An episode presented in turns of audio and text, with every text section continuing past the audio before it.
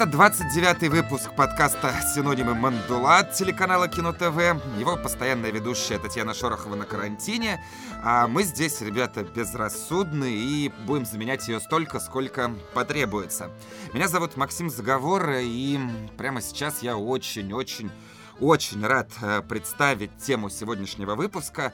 Сегодняшний выпуск посвящен столетию поэта, художника, одного из лучших сценаристов, а может быть лучшего сценариста 20 э, века, Танина Гуэра. И на связи у нас из Италии, из Пинобилли, жена, супруга Танина Лора Гуэра. Лора, слышите ли меня? Очень хорошо слышу, Максим. И я вас тоже, я вас очень хорошо слышу. И я вас поздравляю, поздравляю со столетием Тонино. А я вас. А, Лора, прежде чем мы начнем, собственно, наши разговоры, подкасты Тонино Гуэри, я не могу задать, э, не задать вопрос, как вам там в Италии, что у вас происходит, насколько вы изолированы от всего остального мира, выходите ли вы из дома хотя бы? Нет, из дома мы не выходим. Но Италия — это замечательная страна, я обожаю этот народ, обожаю.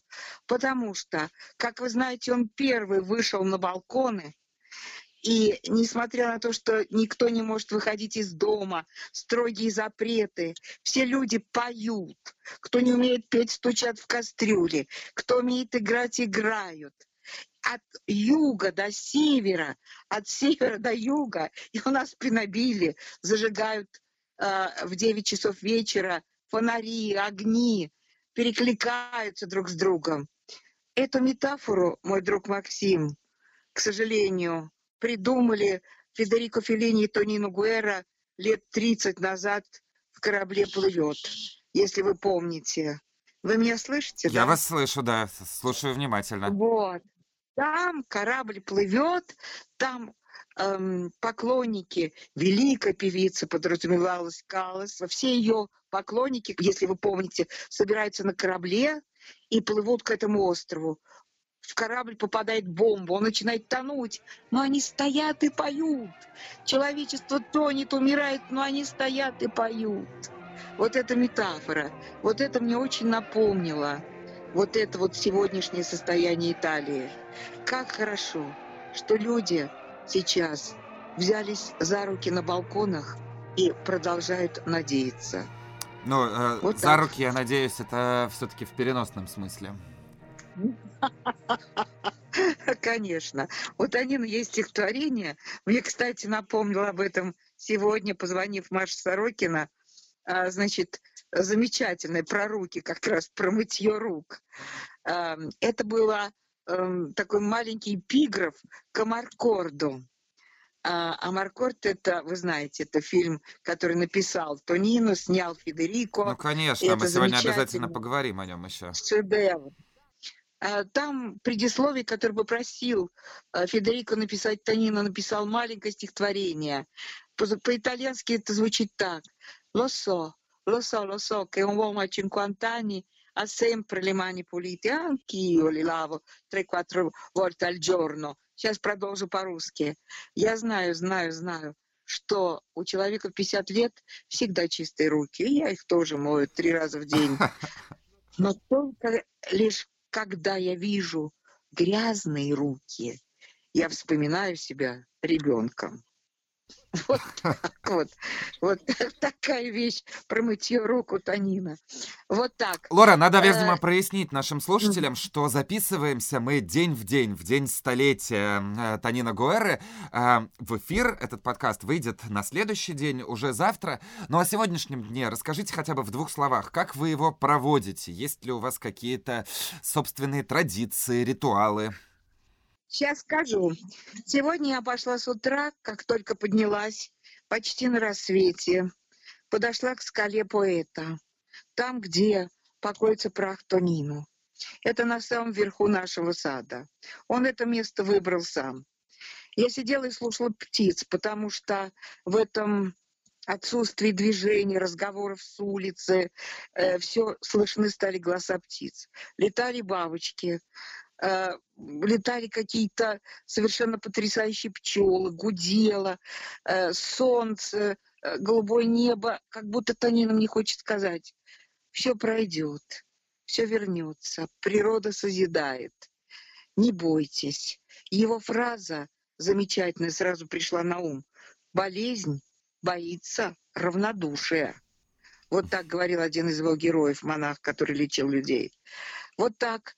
И еще у Танина замечательная фраза, которую я тоже вспомнила с этого утра. А, «Я буду полезен потом, когда человечество вновь захочет сказок, а детство обретет фантазию, отнятую интернетом». Вот э, все эти слова, и это общение, это надежда, и при том, потом пришли, э, все же закрыто, никто не может прийти, только телефоны, только через смартфон. Ты из Армении мне позвонили э, сегодня утром. Э, Завен, например, директор Праджановского э, музея, и там собрались и э, и, э, и замечательные люди, которые все любили, Танина, директор фестиваля Golden Apricot, то есть золотой абрикос, э, и все остальные люди тоже пили за Танина. И из Грузии мне звонили, из Москвы. И мы, мы спекли торт из э, э, такой замечательный торт ореховый. И кричали на весь пенобили, хлопали, мне пересылали всякие э, видео. И э, пришли мои домочадцы, э, которые со мной э, вместе. И мы читали, как я вам уже сказала, стихи. У меня 30 кошек, они тоже сбежались. Собрались кошки и слушали стихи, которые мы читали вслух с моими домочадцами, э, с помощницей Николетой и со студентом из Урбина. Вот так.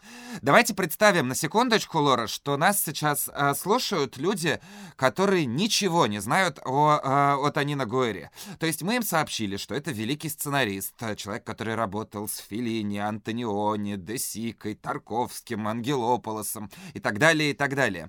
Но... Рози, Тавиани и так далее, и так далее. Да, мы можем э, бесконечно перечислять. Да, человек, который да, изменил да. пространство вокруг себя, поэт, художник. Да, Но... да, да, да.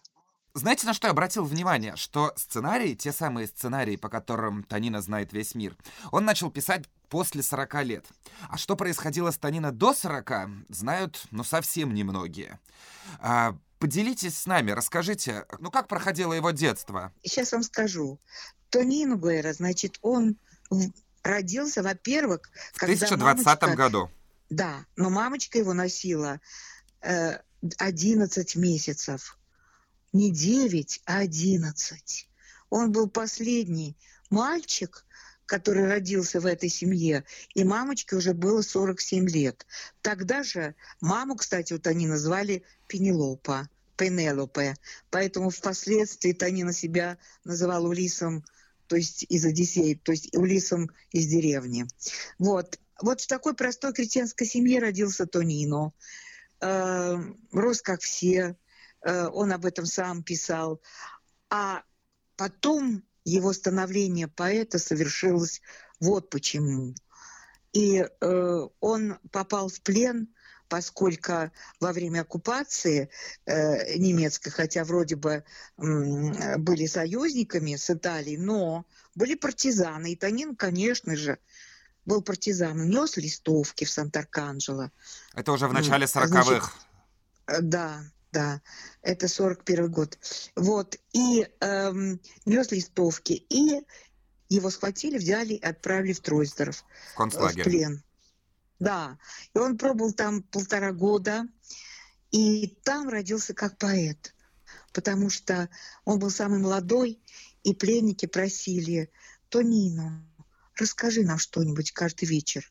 И Танина, чтобы запомнить на память, не было уже ни карандаша, ни бумаги, ничего, начал им сочинять стихи про их места, про все, на диалекте родном. Так родился Танина как поэт. Вот. И когда он вышел, когда их освободили, он написал всего лишь одно стихотворение – что называется бабочка. Почему потом летают бабочки Танина? Почему он все, всю жизнь потом рисовал бабочек? Они везде. И сейчас как символ через весь интернет идут сообщения с бабочками Танина. Так вот, бабочка вот почему. Он сказал, что доволен я бывал много раз в жизни, но счастлив по-настоящему когда меня освободили в Германии, и я смог смотреть на бабочку без, без желания, желания ее съесть. съесть. Съесть, да. Вот так. Я специально это подчеркиваю, потому что вот так родился поэт. И потом он учился в Урбино, в университете, там, где родился Рафаэль. Кстати, в этом же году, как и Тони, то есть Рафаэлю 500 лет, Танина 100. Вот, в этом году исполняется, исполнилось 500 лет и Рафаэлю. Кстати говоря, исполнилось 500 лет не только, фу, 500, 100 лет, не только Танина Гуэра, но и Федерико Феллини, как вы знаете, но и Альберто Сорди, и Джанни Родари, и Папи Войтила, и еще многим прекрасным людям. То есть сто лет назад итальянцам. родилась целая плеяда гениальных, не только итальянцев. Папа Войтил, это наш mm. поляк папа. Вот.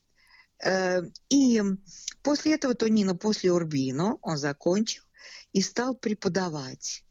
Преподавал он очень смешно.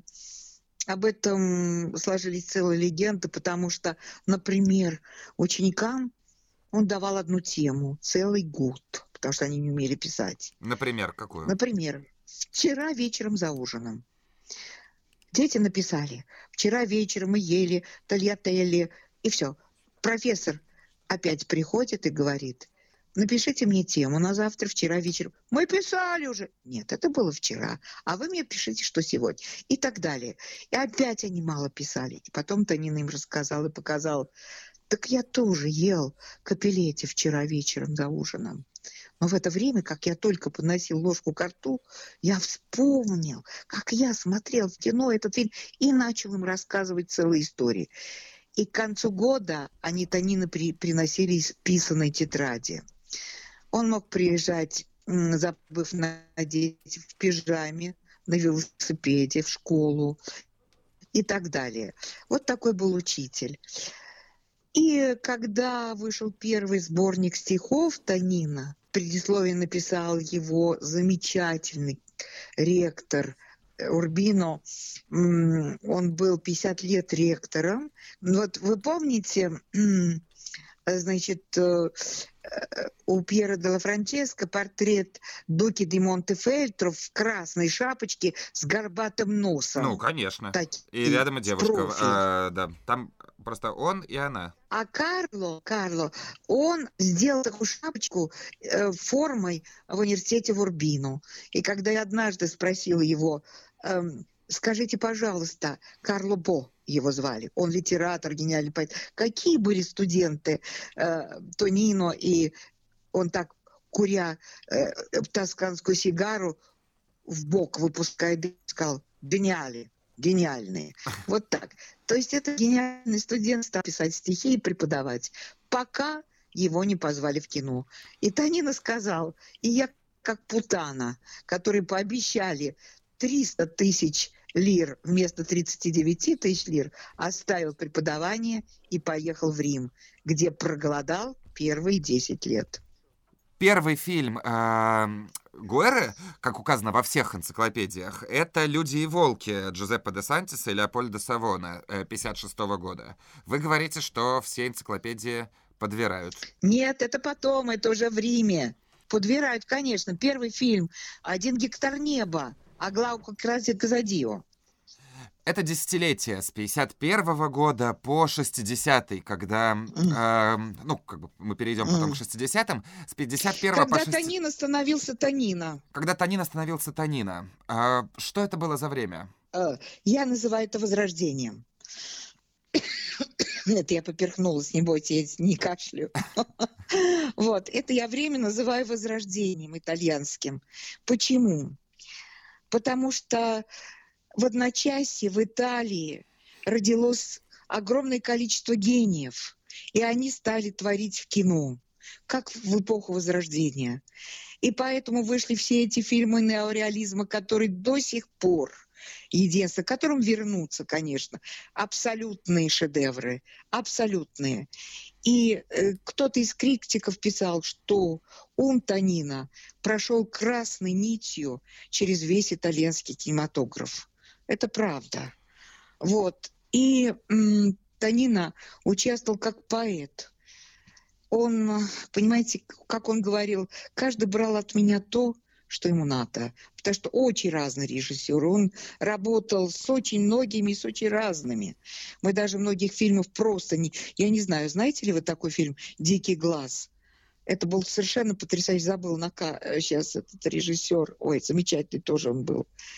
Масса фильмов, которые мы просто не знаем из Маничели, из, э, эм, то есть и, не только Десика, Десантис и так далее. Э, с Десантисом 6 или 7 фильмов, но, в общем, со всеми.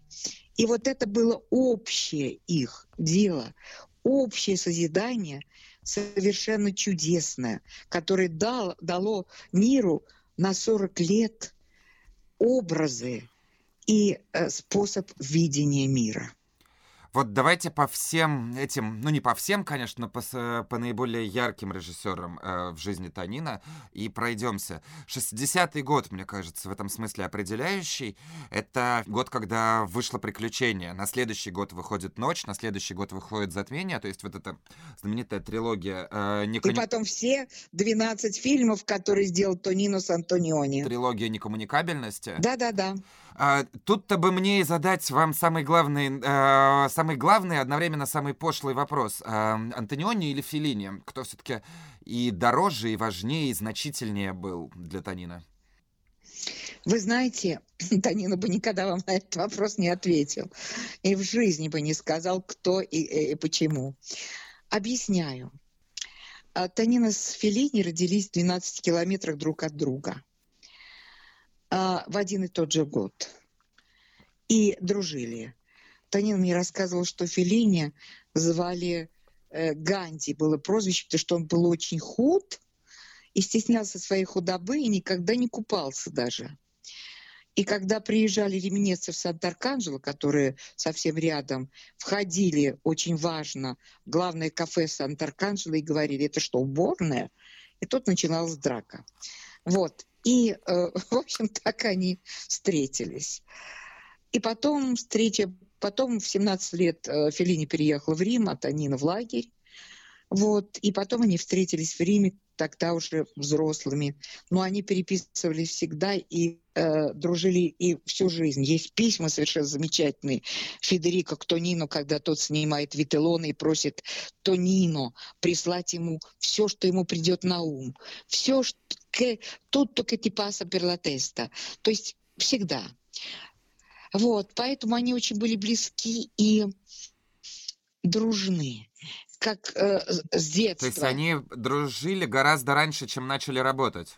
Конечно, конечно. Начали они работать уже раньше, я же вам говорю. Вот есть письма, которые говорят об этом. Э, Виталоны, пришли мне все, что... Виталон один из первых фильмов Филини. Пришли мне все, что тебе приходит на ум, все. И потом, в общем, прекрасный совершенно. Я их опубликовала э, в этом э, «Уйти как прийти». В Бослене вышла э, такая замечательная э, издательство Бослен, книжка. Она вышла, мне кажется, два года или три назад. Вот. А, и там я публиковала и письма Тарковского к Танину, и письма Феллини к нему. Вот. И, значит, э, что вам сказать? Антониони.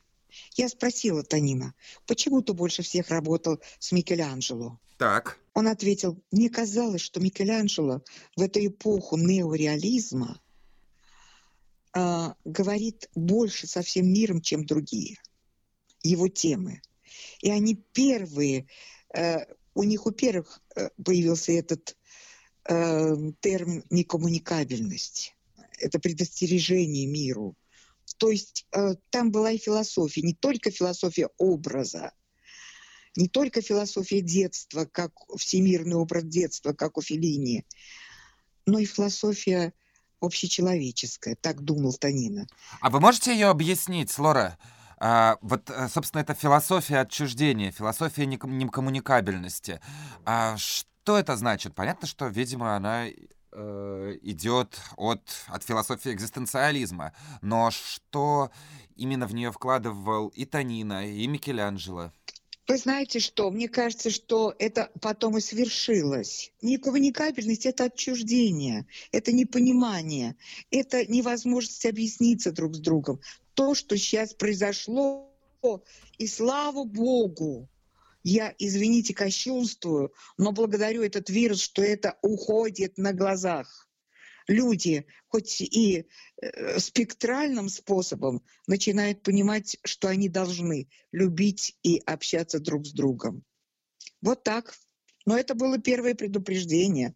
Танина и Антониони, они первые это увидели и открыли. С какого фильма, как вам кажется, нужно начинать э, знакомство с этим тандемом э, Гуэра Антониони? Если выбирать один? Один невозможно выбрать. С приключения? Один невозможно. А вы почему не хотите э, ночь, затмение, блоуап и все остальное? Но с какого-то-то надо начать. А вот так с приключений начните. То есть хронологически сначала приключения, приключения нет, потом, потом ночь, э, потом э, затмение. Ночь, затмение, вот я не помню, что раньше. По-моему, приключения, затмение, ночь или ночь, затмение. Но, нет, ночь, не, не, нет. ночь. Э, ночь приключения, затмение, ночь, затмение. Ночь, затмение, потом Красная пустыня, обязательно. Потом э, совершенно замечательные, значит, Красная пустыня, потом а, потом, потом, потом, потом, бр -бр -бр -бр -бр -бр, забыла. Фотоувеличение уже, блоуап сразу, да? Ну, прекрасно. Это все истории потрясающие. Каждый фильм – это история, это гениальные истории, которые мне удалось и довелось услышать. А на последнем фильме я присутствовала с Таниночкой, э, мне так повезло, меня, э, так сказать, ну, я и записывала там, и снимала немножко. Э, за облаками. Это последний фильм, который снял художественный, который снял Микелиан... Антониони и Вендерс вместе. Нет. Снимал один Антониони. Присутствовал Вим Вендерс как гарант. Он просто это все происходило на моих глазах. Но он снял заставку, вот когда Малкович прилетает на самолете, все. Угу. Все остальное снимал сам э, парализованный Антониони. И это было блестяще. Я вам расскажу один эпизод маленький. Мы, значит, в Порто-Фино, и э, начинается там, там, значит, бухта, если вы помните, она идет такой подковой. И на одной стороне много магазинов, и там один магазин Армани, куда, значит, э, приходят э, а, должен, проходит Малкович, и он видит. И в витрине стоит София Морсо. Она должна перекладывать. Он сначала проходит по эпизоду, он проходит мимо, потом что-то его останавливает, и он входит э, э, в дверь, и знакомство происходит. Вот. Э, значит, дубль. Э, Антониони сидит за витриной, смотрит в монитор, Вим сзади него, Танина рядом с Энрикой. И, значит, снято... Э, стоп! Но, говорит Антони, но. Все подходят, поскольку он мало разговорчив в этот момент и не может сильно себя... Микеланджело, я должен поднять камеру, но... Малкович, я должен быть нежнее немножечко, вначале не так это... Но! София Марсо, я должна поднять юбку чуть-чуть, чтобы было... Но! Значит, и вот так все, каждый высказывал все, это Нёни никак не мог вы объяснить. Наконец Танина ему говорит, Микеланджело, ты хочешь, чтобы эта лодка, которая стоит сзади нас, в бухте, отразилась в витрине между ними, когда он проходит? Эй, си! Вы понимаете, это режиссер, который хотел, чтобы именно, когда Малкович подходит к витрине, встала между ними отраженная э, в бухте лодка в витрине, понимаете? Слушайте, Лора, а если Танина так прекрасно понимал, если он понимал с полуслова Антониони, Филини, почему он сам не снимал кино? Почему у него не было режиссерских амбиций? О, золотой мой мальчик. Этот вопрос задавали Танина все. Все. А потому что Танин и рисовал, так. как вы понимаете, и видел кадры, понимал, и все что угодно. То есть он сам мог бы создавать образы. И он всегда говорил, я был верен слову. Слово э, дает большую возможность человеку э, его воображению. Потому что в фильме вот это Ромео, вот это Джульетта, ты никуда. А когда ты читаешь сам Шекспира, ты сам себе представляешь, каждый из нас, Ромео и Джульетту. Это было так. И все-таки однажды в каком-то нашем очень личном разговоре, э, может быть, даже ночном, я спросила Таниночку, ну почему же? А он сказал, понимаешь, у каждого режиссера есть им найденные два-три образа, не больше. И это уже замечательно. Вот у Тарковского «Яблоки в траве», «Вода» и так далее. Или «Белый на белом». А когда ты все свои образы раздарил другим, тебе больше ничего не осталось. Вот так мне однажды по секрету ответил Тонин. Ничего себе. То есть он э, действительно думал, что все отдал и ничего не осталось самому? Да, он всегда такой был. И неужели вы не сказали ему, что, Танина, ты ошибаешься? У тебя еще много чего? Я никогда ему не говорил, что он ошибался. Почему с Филини при всей дружбе они дошли до совместного полного метра только, ну сколько получается, к 73-му году, Самаркорда, Да, э, ну вот уже да. полноценное кино. Да. Почему не раньше? Потому что раньше они работали просто так. Потому что они работали просто так, э, по-дружески. И, эм, как бы вам сказать, Федерико, у него после Флояну, Энио Флояну, когда тот умер, не было рядом никого из сценаристов, которые бы ему нужны были. А как вам это объяснить? И только когда он захотел сделать о детстве, именно о детстве, он понял, что он без Танина никак не может обойтись целиком и полностью, чтобы не расставаться с ним ни на секунду. Мгм. Вот так. А Маркорд лучший их фильм? Танина считал, что корабль плывет лучше. Корабль плывет. А почему? Не знаю. Он думал, что там, а, я так полагаю, что эм, Федерико раздвинул все жанры там, что это для Танина это пророчество и предупреждение человечеству в этом фильме. Он действительно гениальный фильм. Пересмотрите его.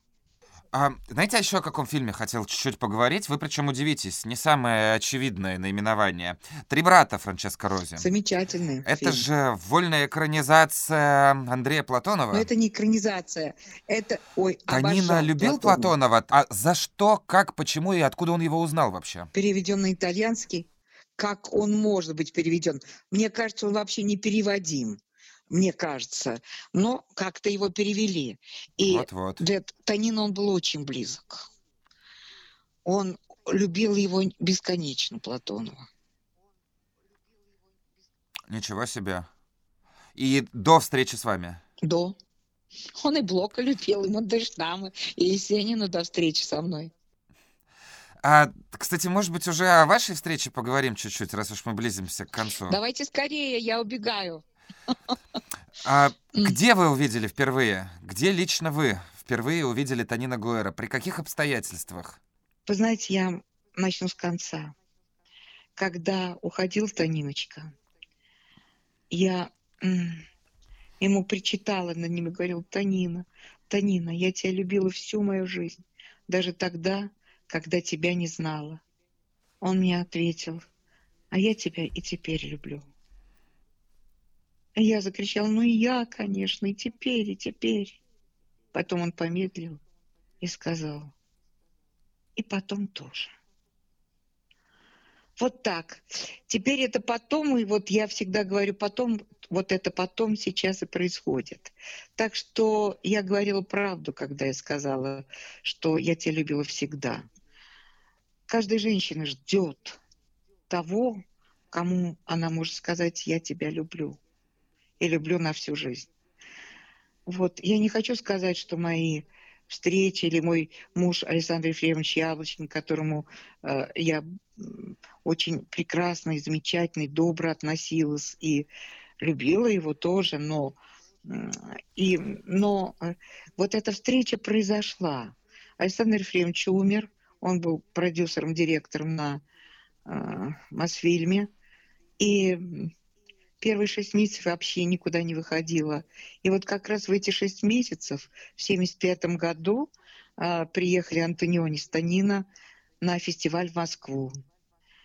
И их не знали, куда пригласить, чтобы показать им действительно русскую кухню, чтобы показать, как живут люди. И, наконец, общими э, друзей, общими, э, общим решением друзей они выбрали дом Александра Николаевича Коновалова, э, который теперь нейрохирург, академик. Он и тогда был уже академиком, потому что он первый разделил сиамских близнецов, две головки, э, на, разделил одну mm. сросшиеся, первый в мире, и стал академиком. Саша это гениальный нейрохирург, это мой друг детства, это муж моей лучшей подруги детства. И мы дружили всю жизнь. И вот, и дружим. И вот, эм, значит, э, и решили выбрать этот дом, потому что это дом потомственной русской интеллигенции с картинами, роялем, с книгами. Роскошная советская квартира но она не роскошная в смысле теперешнего понятия. Она была чеховская квартира, понимаете? Mm. Вот. И там устроили ужин. Когда итальянцы вошли, они захлопали. Я не хотела идти. Но поскольку я в ту пору работала на Мосфильме редактором, моя подруга Иночка Коновалова приехала специально ко мне и говорила, Лорка, ну когда ты еще в жизни увидишь Антониони? Я погоревала, погоревала, собралась, надела черное платьице и сказала себе, когда еще в жизни увижу Антониони. И пошла. Вот так состоялась встреча. И больше вы толком не расставались. Ну, точнее, вы расставались, расставались он уезжал в Италию. Расставались. Но... Не будем мы сейчас пересказывать э, всю историю ваших отношений, не, тем не более, будем. что она довольно подробно изложена и в интернете, да и везде. мы об этом маленький фильм снимали. Я вот что хотела узнать, а вы знаете, что именно благодаря вам Танина начал рисовать снова? Конечно. То, что вы собирались в русской компании, забывали ему переводить, и несчастный Танина доставал карандашик с листочком. Да, да. Он об этом рассказал тоже, да. А несколько слов о его взаимоотношениях, собственно, с Россией, с, рус- с российскими режиссерами. Вот так, чтобы прямо работать-работать, он работал с э, Тарковским над ностальгией и с э, Андреем Хржановским над Львом с седой Нет, бородой. еще с Наумовым Владимиром Наумовичем «Белый день». Это была последняя роль а, Смоктуновского. «Белый праздник», простите. Да, белый праздник. А, но дружил с гораздо большим количеством людей. И с Хамдамовым, и с, эм, ну, как бы, э, и с Ахмадулиной, и с Параджановым. А каково ему было в компании, ну, назовем их, э, русских художников в, широким, э, в широком смысле? Я не знаю человека, который бы так любил своих русских друзей и так понимал их, ну, русских. Это в широком смысле слова это э, не русские, конечно. Там и армяне, там и э, грузины, там и целая, целая, целая плеяда. Ну, это люди русского языка, людей, назовем их гениальных. Так. Я хочу сказать вам, что Тонино любил и почитал, и ценил талант русских людей. Он как никто почувствовал особенность а, как вы говорите, русскоговорящих э, своих друзей, потому что это были тоже гении. Но только с той невероятной тоской и грустью, о которой Танин говорил, что э, он говорил о Суздале, что э, грусть в Суздале можно резать, она такая густая, что ее можно резать ножом. Вот. Грусть – это не синоним печали и тоски, нет – Грусть – это та задумчивость души, это та ностальгия по прекрасному, которая присуща э, нашим людям.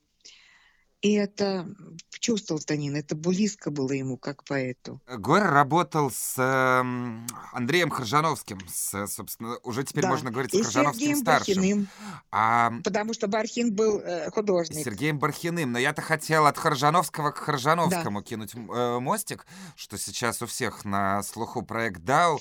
Да, Таниночка Илью э, знал с детства. Илья стал в кроватке, ему было три года.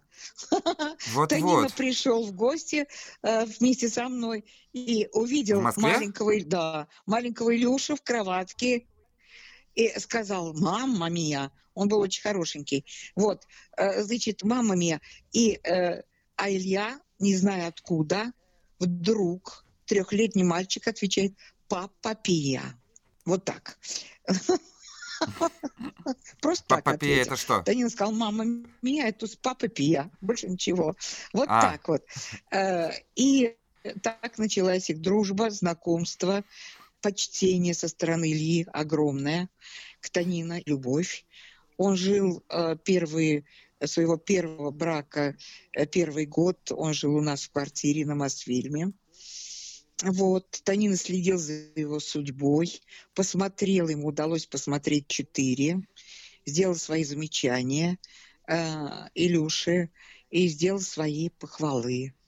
И увидел в нем будущего Но он же застал и начало Дау. Что-что? Э, Дау начался... э, Танина же должен был застать и начало Дау. Дау начался в конце Нет, э, 2000-х. нет. 2000... Он, э, да-да-да, Илья приехал к нам сюда и привез огромный э, альбом фотографий, и привез э, не только фотографии, но и э, привез и, м, ну, в общем, он привез огромное количество, ну, там и сцены, и художественные, там все, там, там были разработки уже к началу фильма. И Танина ему говорил, говорил о том, какую он музыку, он и не разговаривает, какую музыку ему использовать и все что угодно.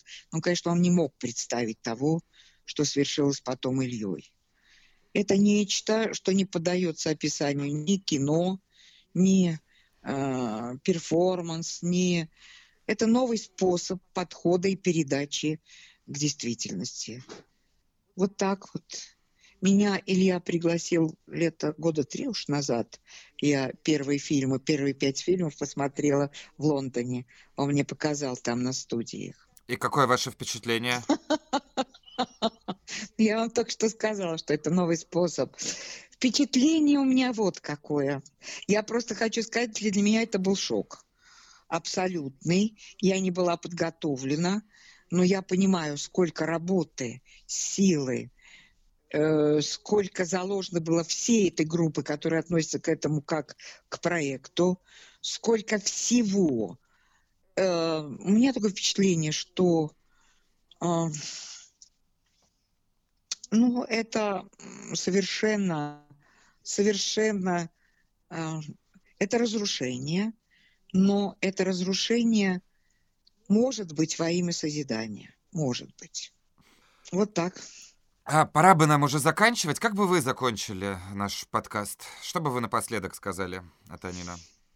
Я бы сказала вот как, что э, несмотря на то, что мы сейчас проживаем время вот этой чумы, а я это воспринимаю как предупреждение, как урок и как а, возможность, это все кончится, пройдет, и как возможность осмыслить по-иному нашу жизнь. Понимаете? Вот ко мне, я вам сейчас скажу, сейчас специально, вот ко мне сейчас позвонил перед вами человек, который перевел, поэт португальский, который перевел Танина на португальский язык. И сказал мне, что у нас был ангел, и это Танина. И это сказала Танина и Энни Мориконе. Я не думаю, что это, э, что они правы. Танина были присущи все человеческие э, и слабости, и сила, и талант, и, и сомнения, все. Но был действительно гуманист, который любил э, нас, эту жизнь, и его слова мне хочется перевести, привести вам, что болезнь боится равнодушия. Не надо на нее обращать внимание. Надо принимать меры. Меры излечить душу, потому что красота, как говорила Танина, это уже молитва. Вот так. Не будем-ка разрушать эту землю, эту красоту, эту мать, перед которой мы потеряли благоговение. Вот Танина принадлежит к миру созидателей, не разрушителей. На том мы закончим. Поздравим, Поздравим. его с его столетием. Да, поздравим его с его столетием. Ладно, Максим, спасибо, Спасибо, вам большое. поздравляю Целую вас. вас крепко. Пойду с моими... Спасибо, дорогой. Спасибо. Пока. До свидания. Пока.